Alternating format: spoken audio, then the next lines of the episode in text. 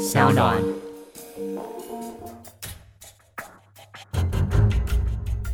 什么是真相？什么是正义？跟着台湾建士权威阿善师，重返那些离奇轰动的命案现场，请听阿善师的见识实录。各位听众朋友，大家晚安，欢迎收听今天的阿善师的见识实录，我是阿善师谢松善。大家好，我是子荣。在今天的节目一开始呢，要跟大家说一个好消息，就是我们节目呢终于有赞助商了。非常感谢正成集团呢赞助商啊全新的一套录音设备哦。之前在网络上面呢就有听到了听众朋友们在留言说，我们的节目的收音真的很棒，因为我们节目所使用的麦克风哦，就是正成集团所代理的 Road 趴麦，非常的棒哦。大家也可以听听看不同的效果。是的。另外呢，我们录音时呢所使用的耳机，我们也有大升级哦。相信呢，对耳机呢稍有研究的人都知道呢，这个 Sennheiser 哈，它这个是一个德国的品牌。我们现在呢使用的是 HT 二八零 Pro 的一个专业的监听呢封闭式的耳机。这只耳机呢是 Sennheiser 呢多年来的一个畅销的商品。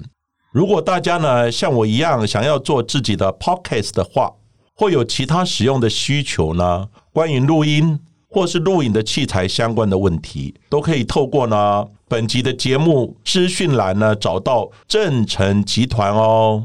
那我们一样哦，也要先来看看我们听众朋友们的留言。S S 九二零四零一说喜欢阿善师推理监视的过程，也描述的相当生动哦。有时候在白天听的时候会毛毛的，非常的推荐这个节目，因为听了之后从中呢学到了非常多的办案逻辑，更相信天理昭昭，而且要珍惜时光，及时行善。希望呢节目继续下去，要支持节目，谢谢。是的，非常感谢呢，S S S 九二零四零一呢给我们的一个支持跟鼓励。但是呢，我想各位听了我们的相关的一些故事呢，也不要觉得心里毛毛的，因为你没有做坏事，你就不用害怕了。嗯，所以呢，大家的支持是我们呢向前迈进的一个大动力。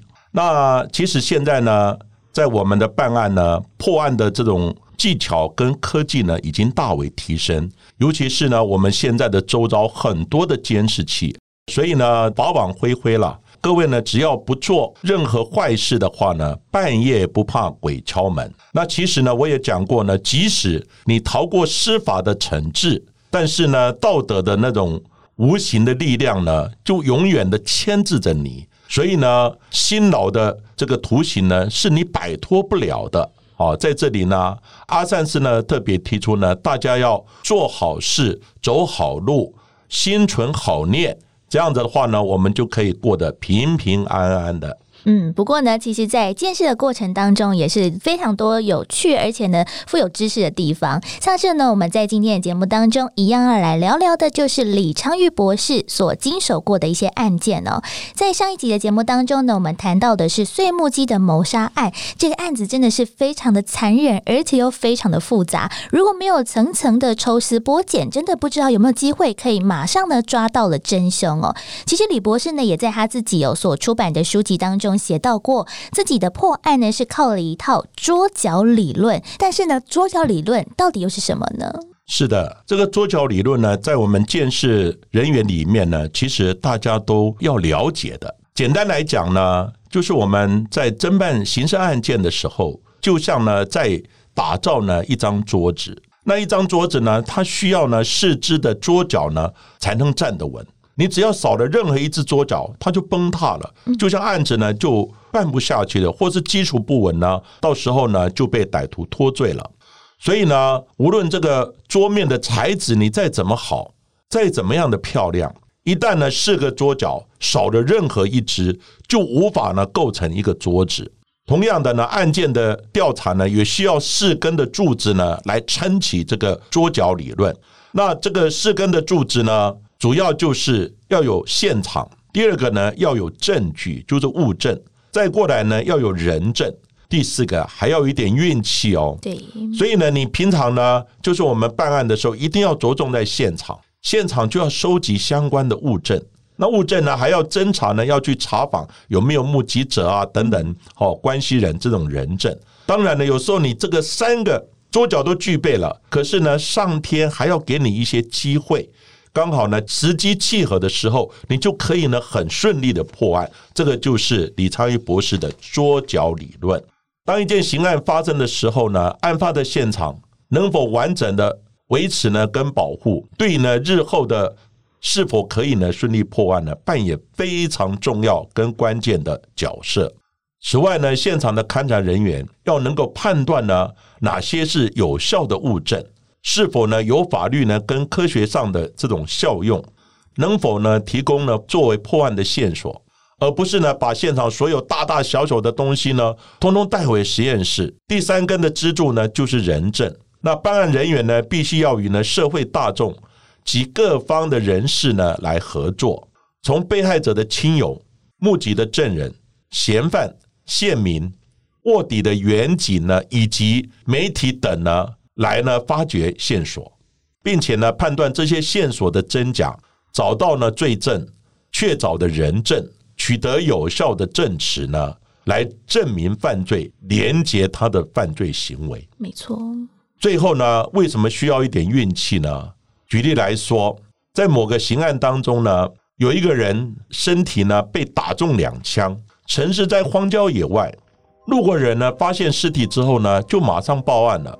结果呢，警方的监视人员到达的现场，看到这位死者呢是头部的后半部呢中枪，所以呢他应该不是自杀，而是人家呢从后面呢开枪把他杀死的。那死者呢穿着长裤呢，在膝盖的部分沾有一点泥土，因此呢推论呢可能是遭到呢处决式的枪杀，由背后呢开枪呢来杀害他。而他手腕上呢有价值数万元的劳力士手表呢，却还挂在手上，所以呢可以判断呢这些凶杀案跟呢抢劫应该没有什么关系，不是为了财而枪杀死者。那当呢，这个李昌钰博士呢接获通报之后，他也抵达了现场。那监视人员呢，正把呢尸体装袋，准备呢要带回呢这个实验室呢，交给呢法医来做验尸。就在那一瞬间，李昌钰博士呢看见呢死者的手呢握得很紧，好像呢手里呢有抓着什么东西，有什么秘密在里面一样。于是呢就请监视人员暂缓，他呢就。慢慢的把死者手里面那个东西呢，他把手指打开之后，哎，发现里面有东西。结果呢，那个东西呢，他是握的一个钥匙。嗯。结果一看呢，上面呢还有一些记号，是一家呢小旅馆的钥匙。那李博士呢，就马上呢派刑警呢到那一家旅馆去查看。当时呢，遇到呢一个人呢，匆匆忙忙的上车呢，准备要离开那个旅馆。他一看到警车前来呢，立刻加速呢，往那个反方向的地方呢逃逸了。而这个人呢，后来经过警方的追查呢，他就是杀死那一名死者的凶手。后来呢，这个案子是这一名死者，他是一个毒虫，他带着呢大把的现金呢到旅馆，准备买毒，跟毒贩呢做交易。因为呢，双方呢就是一些争执呢起了口角。结果呢，就被毒贩呢由背后呢把他枪杀了。那枪杀之后呢，他们就把这个尸体呢就运到呢荒郊野外呢来弃尸。那这起凶杀案呢能够在很短的时间内破案，就是所谓的运气。如果当时呢没有立刻发现呢死者手上的这个钥匙呢，而且上面呢还刚好是有这种哦旅馆的记号，然后呢李博士马上呢派刑警。过去旅馆查访，就在那个时候呢，那个凶手呢也匆匆忙忙的，刚好呢上车准备要离开旅馆。如果没有这个运气的话呢，你后续呢要追捕凶手呢，可能会变得相当的困难。除非像我们台湾的话呢，到处都有监视器。其实呢，这把钥匙在法医验尸的时候，也一定呢会被发现取出，然后呢送到呢鉴识中心呢。再仔细的进行检验，可是呢，这可能是经过好几天或是呢好长的一段时间了。那时候凶手呢早已逃之夭夭。就算呢最后逮捕到凶手，势必呢也要耗费呢警方呢大量的人力跟物力呢来进行清查。所以呢，这个就是第四个桌角呢，运气。其实呢，倒不如说，这个其实就是善家的运用这种比较细微的现场观察力而导致的一个结果。而在今天的阿善事件是实录的节目当中，我们要来谈谈的是发生在一九九四年六月，无人不知、无人不晓，在美国被称为是世纪审判的杀人案件。这个案子呢，就是前职业呢美式的足球选手。他英文呢叫 Oriental James Simpson，就是奥伦塔尔詹姆斯辛普森，大家呢都叫他 O.J. Simpson。他呢杀害前妻呢 Nicole Brown Simpson，哦，就是呢我们一般呢简称为 Nicole，跟他的好友呢 Ronald Goldman，哦，就是中文呢翻译成为罗纳德高曼。那我们先来说呢 O.J. Simpson 的故事。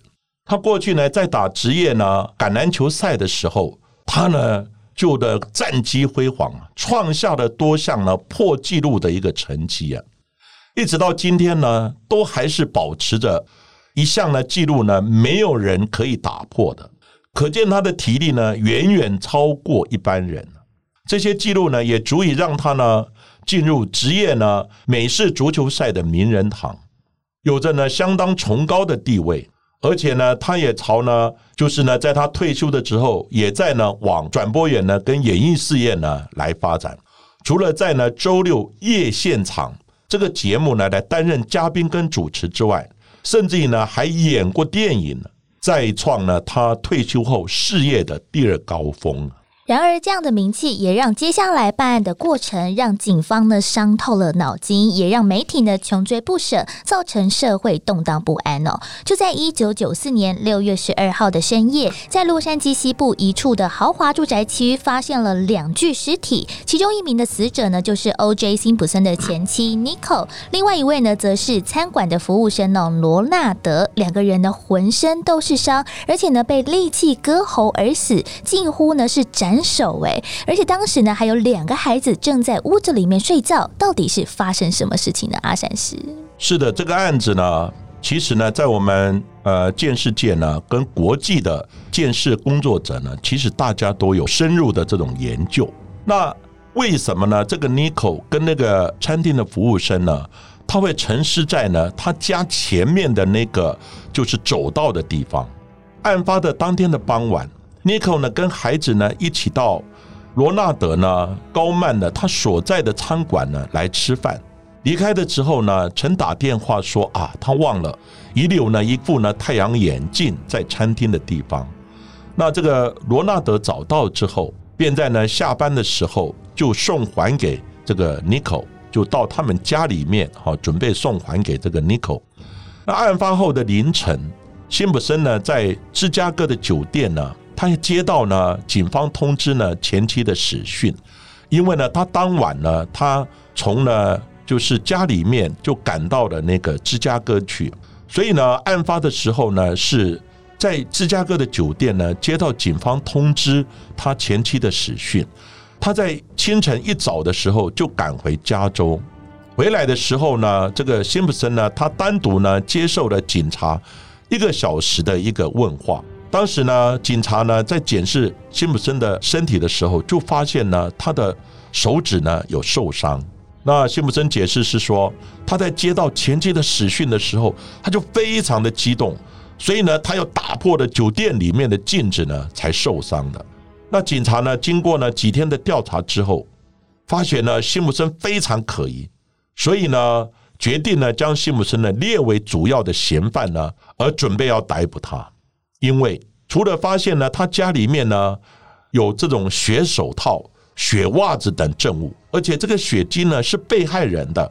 另外呢，还发现呢他有殴打呢这种 Nico 前妻的前科。然而就在案发之后的五天，辛普森的律师呢，他准备呢要陪辛普森到警察局去自首的时候，原本呢他们约好的时间是在上午十点，但是呢消息走漏了。数千名的记者也都呢前往警察局，但是呢，后来发现呢，这个辛普森他没有到，大家都扑空了。一直到下午两点的时候，还是没有看到辛普森的人影。警方呢，进而发布了全面的通缉令，准备呢这个查缉呢辛普森到案。不久之后呢，有一台警车在巡逻的时候呢，发现了辛普森的好友呢克林斯。克林克林斯呢，他名下呢有一台福特的这个野马的汽车，他马上呢就是追过去，没想到呢，开车的这个克林斯呢，竟然跟警车说。辛普森他正拿着枪指着我的脑袋，你不要靠过来。警车呢只好慢慢的以时速呢五十六公里呢跟在呢克林斯的车辆的后方。随后他也通知了勤务中心呢，结果呢许多的警车呢也一起跟上来。结果呢媒体们也得到了消息，结果媒体们呢他们也租了直升机，也跟上了做现场的直播。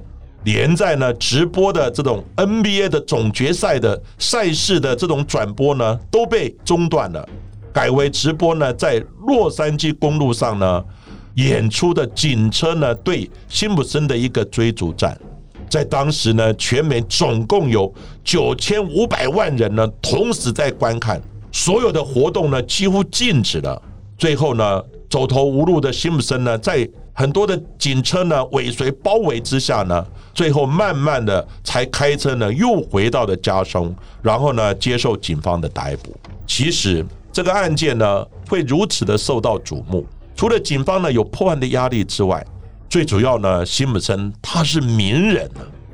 那另外呢这个案子又牵涉到黑人体育明星呢可能杀害白人前妻的这种。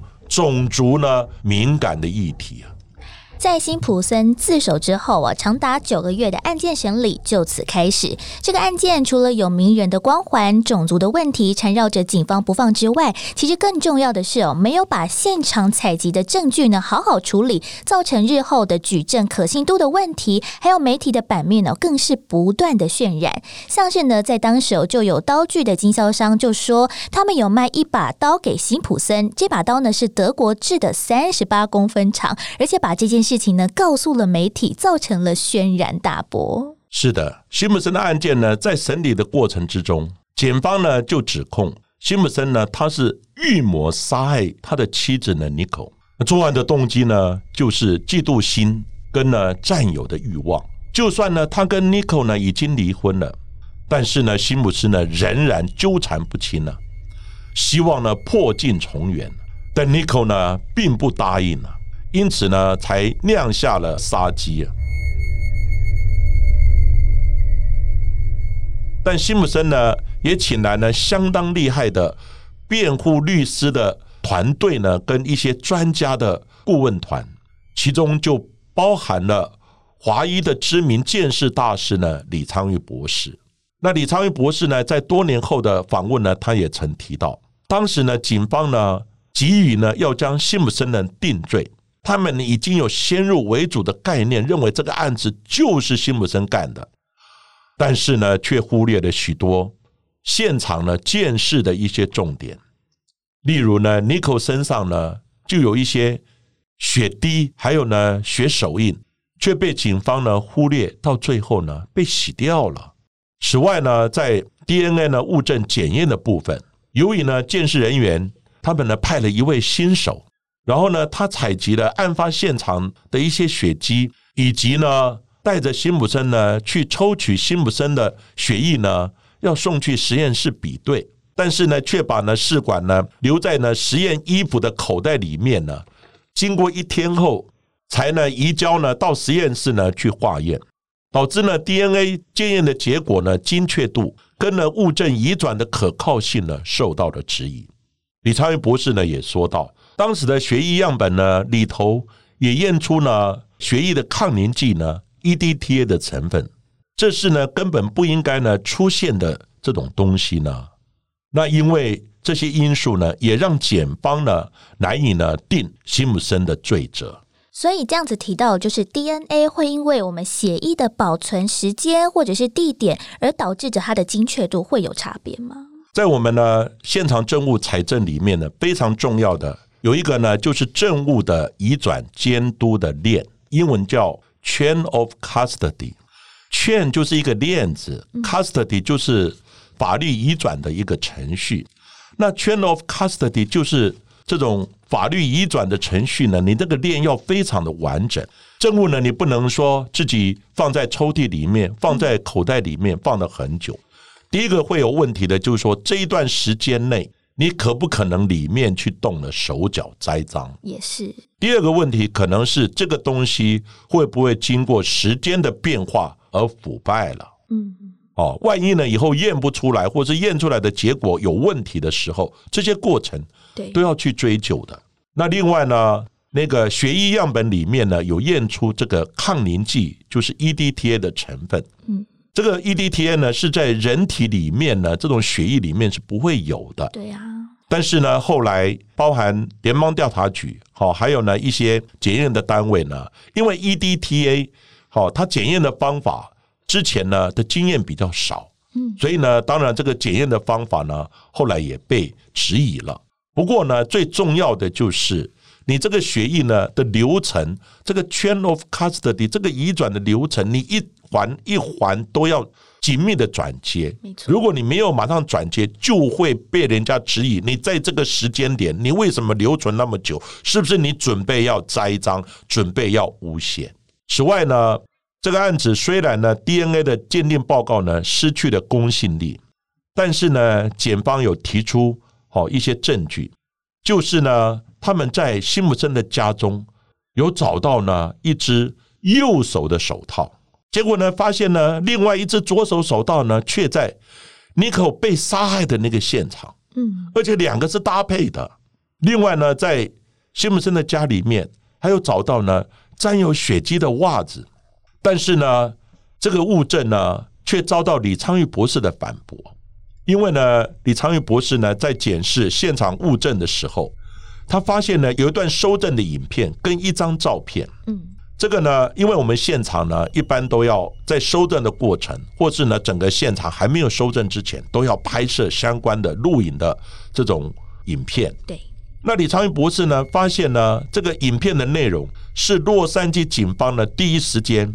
在 O.J. Simpson 呢卧房呢，他们拍摄的影片，结果呢，影片的内容呢，则是呢照片的内容，但是呢，照片的内容呢，则是监视人员在犯罪现场的这种记录。而在影片呢，洛杉矶警方呢第一时间拍摄的影片之中，并没有发现呢 O.J. Simpson 的房间里面有袜子啊，在这个床铺的床角的旁边呢。可是呢，在监视人员的照片里面呢，袜子却出现了。对，就变成是说，第一次没有看到袜子，后来呢，警方监视人员在财政的时候就出现了袜子，这两个根本就状况呢不相符。这显示呢，物证呢曾经遭到呢这个移动过，而且呢，袜子上的血迹呢，经过呢鉴定的结果，这个袜子不是穿在嫌犯的脚上呢，这个血才。沾染上去的，发现这个袜子呢是被平放的时候，血呢是滴流呢侵渗沾染所致啊。嗯，所以呢，这个袜子的血迹形态呢就变成非常的可疑。另外呢，在那个辛普森的家里面呢，找到的这一只呢右手的手套，这个手套里面呢有发现，里面有 Nico，嗯，还有呢服务生呢罗纳德，还有呢 O.J. Simpson 的血迹呢 DNA 在里面。所以呢，这个手套变成非常重要的关键证物，在法庭上面呢，警方也要求呢，这个 O.J. Simpson，你试戴着这个手套看看。但是呢，后来发现这个手套呢，好像太小了。对，当然呢，有人质疑说，是不是因为沾血了，哦，经过凝固之后呢，缩小，所以呢不合手。有可能。但是呢，一般呢，这种我们买手套呢，一般都买稍微大一点、比较合手的，这个才比较合乎逻辑。所以呢，根据检方的说法，他们也认为，O.J. Simpson 呢，他因为呢退休之后，因为之前呢打那个美式足球呢剧烈的运动，所以他有关节炎。所以呢，只要他一天呢没有服用这些药物呢，就会得到呢关节的这种发炎的肿胀，还有手部的疼痛呢发炎。嗯，因此呢，检方也主张啊，凶案现场发现的辛普森的血液呢。是来自呢，他左手中指的这种割伤，因为呢，之前我们有讲过呢，O.J. Simpson 在警方呢抓到他之后呢，检视他的手上呢，发现他有割伤，所以呢，检方还主张这些现场的血迹也有可能是他左手呢割伤之后所遗留下来的，而且呢，是因为呢，这个罗纳德呢在垂死之后呢挣扎而造成了他手指的这种受伤。但是呢，除了前面提到的相关的证据，O.J. Simpson 呢，他是辩驳，他是呢自己这个伤呢是在。芝加哥呢，这个酒店呢，这个打破呢那个玻璃的时候呢，所弄伤的。那辩护律师呢也提出，手套上呢并没有任何的破损。如果呢他是呢在杀害罗纳德的时候受伤的，手套呢理论上应该会有破洞啊。对呀。所以呢，更认为呢，这个是呢在现场收证的这个远景呢叫福尔曼。布尔曼这个警探呢，他是为了要栽赃呢诬陷辛普森，而将手套呢丢到辛普森的住处所致啊。这一位的警员。福尔曼到底为什么会成为了辩护方的眼中钉呢？其实哦，早在一九九二年的时候，他就曾经对一位违反了交通规定的非裔美国人哦，使用了暴力，然后呢，也造成了种族的冲突，最后呢，甚至演变成为了洛杉矶的暴动事件。因此，在这个案件当中呢，辛普森案也让警方上紧发条，但是呢，也却让辩护律师呢抓到了小辫子。是的。在这个案件里面呢，其实一个蛮大的问题就是这个警探呢，福尔曼有没有种族歧视的问题，跟有没有栽赃的问题。嗯，那这个案子呢，美国人民呢，也现在呢，辛普森案件呢的诉讼呢，整整一年多，所有的电视节目、报章、杂志，甚至于呢，戏剧呢，都全数呢聚焦在 O.J. 辛普森这个案件上面。到了一九九五年呢，就是民国八十四年。十月三号的上午十点钟，辛普森案件呢，在审判的判决呢即将宣布的时候，整个美国呢一时呢好像陷入了停顿，暂时停止呼吸。克林顿总统呢更放下了国务，他也很想要知道呢判决的结果，马上打开电视。前国务卿呢贝克呢更把呢这个演讲约好的演讲延后。华尔街股市呢，交易清淡，数千名的远景呢，全副武装呢，如临大敌，因为怕呢有种族的冲突暴动。根据呢 CNN 的统计啊，大约有一亿四千万的美国人就在当时呢收看或收听了这一场世纪大审判的结局啊，而审判员呢最后呢判决的结果是辛普森无罪。这五个字呢，辛普森无罪呢，就引起了整个社会的非常大的一个震撼。然而，尽管呢刑事诉讼呢获判无罪，但是呢，最后呢，罗纳德呢他父亲呢提出了民事赔偿的部分，在民事赔偿的方面呢，辛普森还是遭到呢罗纳德家族呢跟尼克家族的提告呢，最后呢被判决确定要求民事赔偿，而。必须呢支付了高额三千多万美元的这种赔偿金的代价。不过呢，辛普森的案件呢，在判决之后，至今呢还是没有一个真正的结束。大家也真的很疑惑，辛普森到底是不是真正的凶手？一直到呢二零一二年，都还传出呢，凶手不是辛普森本人，而是他雇来的杀手。二零一六年呢，还有传出呢，发现辛普森呢作案的凶刀，成了参与本案的华裔的鉴识大师呢李昌钰博士，他就说过，根据调查呢，辛普森杀妻案审判的进行当时呢，全美有百分之八十的黑人都相信 O.J. 辛普森是无罪的，但是呢，却有百分之八十的白人却认为 O.J. 辛普森他是有罪的。所以呢，他有严重的种族呢这个分立的情况，一直到今天，辛普森的家族呢依然是人们呢讨论不止的话题。有一些陪审员呢则认为，并非种族的问题，或许呢是真的，O.J. 辛普森真的有犯了这个案子，但是呢，主要是给警方呢跟检方把案子给搞砸了，警方呢收证上呢犯了严重的失误啊。其实，在这个案件当中哦，身为辩方的李昌钰博士也曾经说，身为一位科学家哦，他有一个原则，无论是为检方或者是辩方作证，他都只为证据说话，不会针对是否有罪下任何的判断。也就是说，如果证据对于被告是不利的话，那身为被告的专家证人在法庭上面呢，依然会据实以告。而在本次的案件当中呢，其实有几个争议的地方，包括了监视人员将 O.J. 辛普森的血液样本放在一个没有封闭的玻璃罐当中，长达好几个小时，也没有在采集血液样本的时候就计算了数量。那请问阿善师，这样算是一个很严重的财政失误吗？其实呢，O.J. 辛普森这个案子呢，给美国呢，包含洛杉矶警方以及全美的这个警方呢，一个很大的警惕。嗯，当然在早期，包含国内也是一样，对在财政上呢，基本上的认知跟那个过程呢。都没有严格的遵守政务移转监督的这样的概念，以及政务财政呢，有很多需要注意的事项。那这个政务移转监督呢，就是 chain of custody。那这个移转监督呢，其实一环一环都要环环相扣。你不能放在自己的抽屉，不能放在自己的口袋。除了现场你财政要拍照之外，转接的时候也要记录，必要的时候也要拍照。它是怎么个状况？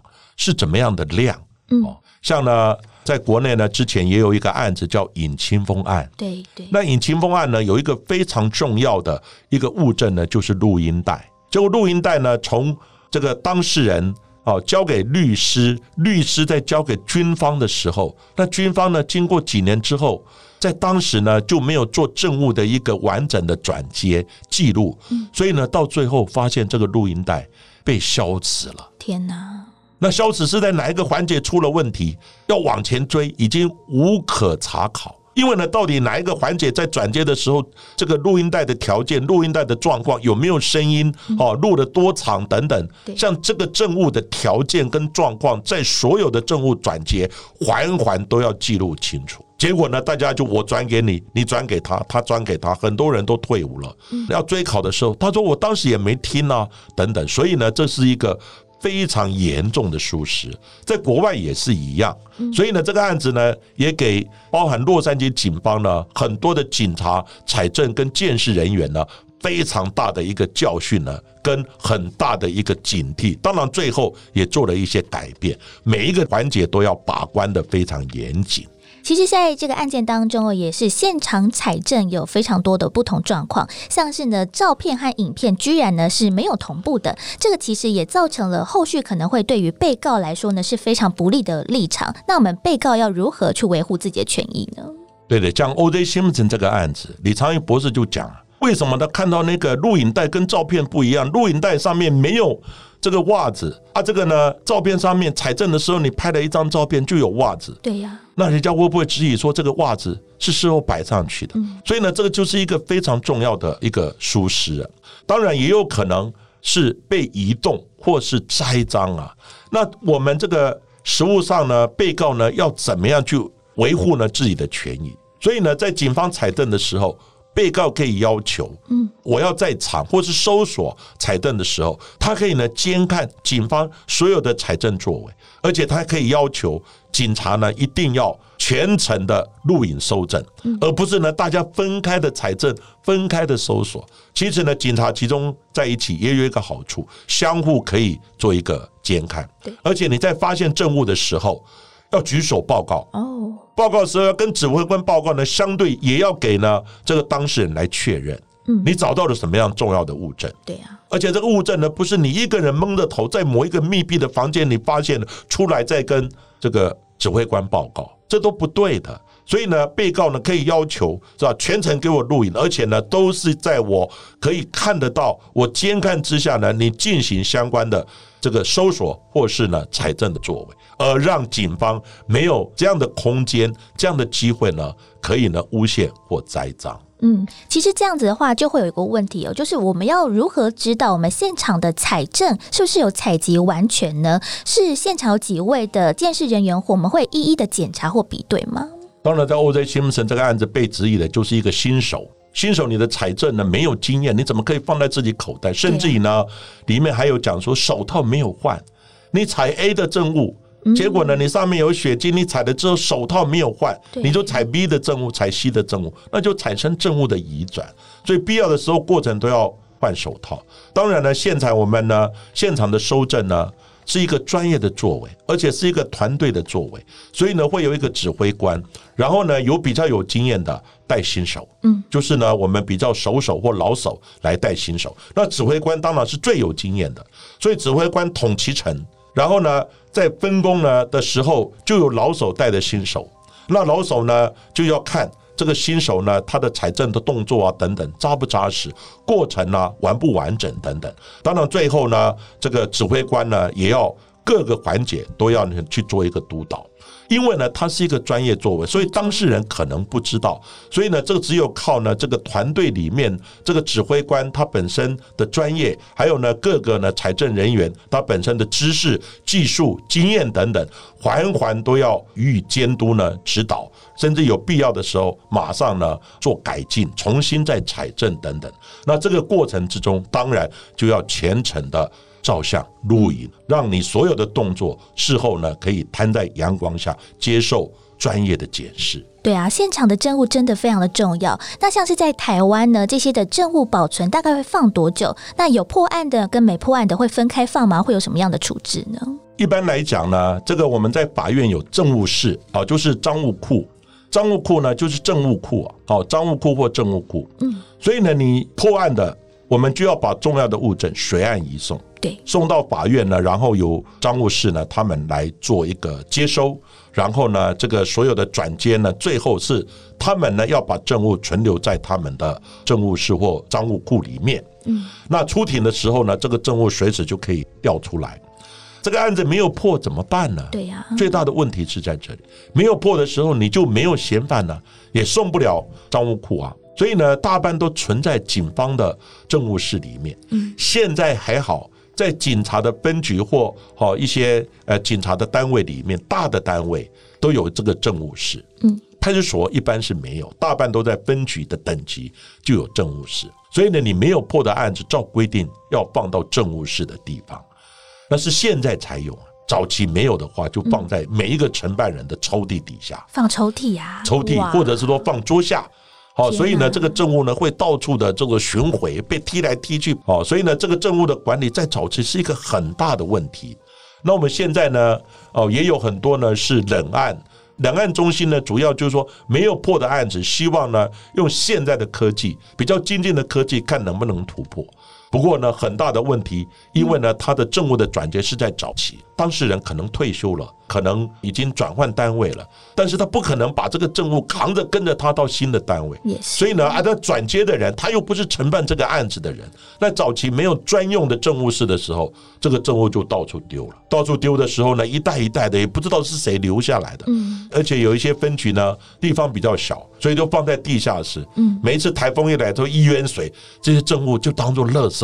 全部就丢了！天哪！哦，这是早期真的有这样的一个问题。不过现在还好，现在呢，因为有专业的政务室，也因为政务出现了很多很多的问题，所以呢，现在呢，警方呢已经有专业的政务室的管理。然后呢，没有破的案子就要呢放在政务室里面。当然呢，如果有一些检验完的不重要的这些，就还给当事人。那当事人他说不要了或怎么样，那当事人自己去做处理。好，所以政务的转接是一个非常重要的议题，也是呢在整个审判之中，不管已破未破的，好，都是呢以后这个案件的审判或是呢案件的突破呢，证明嫌犯廉洁犯罪行为呢非常重要的东西。